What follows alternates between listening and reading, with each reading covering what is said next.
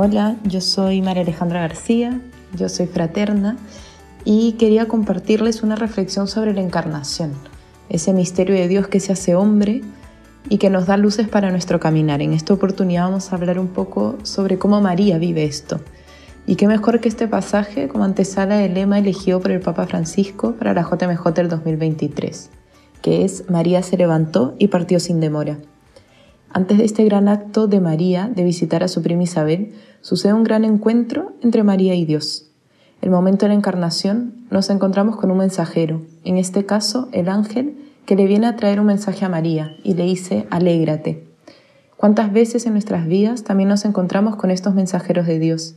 Amigos, compañeros de trabajo, personas a las que servimos en alguna tarea apostólica, alguna canción, algo que leímos o incluso Dios mismo cuando estamos de rodillas frente a Él. Y cuando nos tiene un mensaje, sea cual sea, empieza con esa alegría de comunicarse con nosotros, de querer seguir uniéndonos a Él. Luego viene la escucha, dice el evangelista. María se conturbó y se preguntaba qué sería. A veces la escucha implica ese desconcierto, incertidumbre o incluso dificultades, renuncias, decisiones que tomar, tomas de conciencia, pero qué necesario aprender de María y ante todo eso dejar reposar el corazón y dejar a Dios seguir hablando, antes de ponerle nuestra lista de peros y letras chicas del contrato. María, en cambio, da un siguiente paso y pregunta, ¿cómo será esto?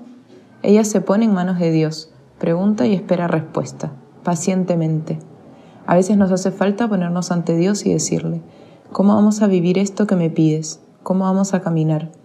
Y esperar la respuesta Después ya podemos agregarle nuestra sal y pimienta propia, nuestros dones y talentos para poner en práctica aquello que ha sido descubierto, o mejor incluso que nos ha sido descubierto.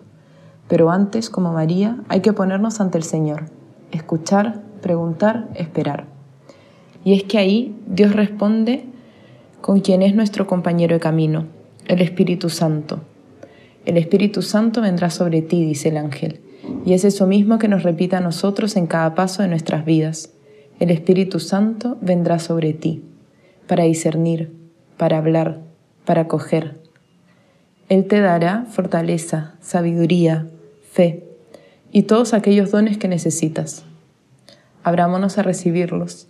Esforcémonos por tener las manos vacías para poder recibir los dones desde lo alto. Y por último, María responde, dice, hágase que el sí de María inspire nuestros propios sí, que esta dinámica de la encarnación que vive María sea ejemplo para nuestro caminar.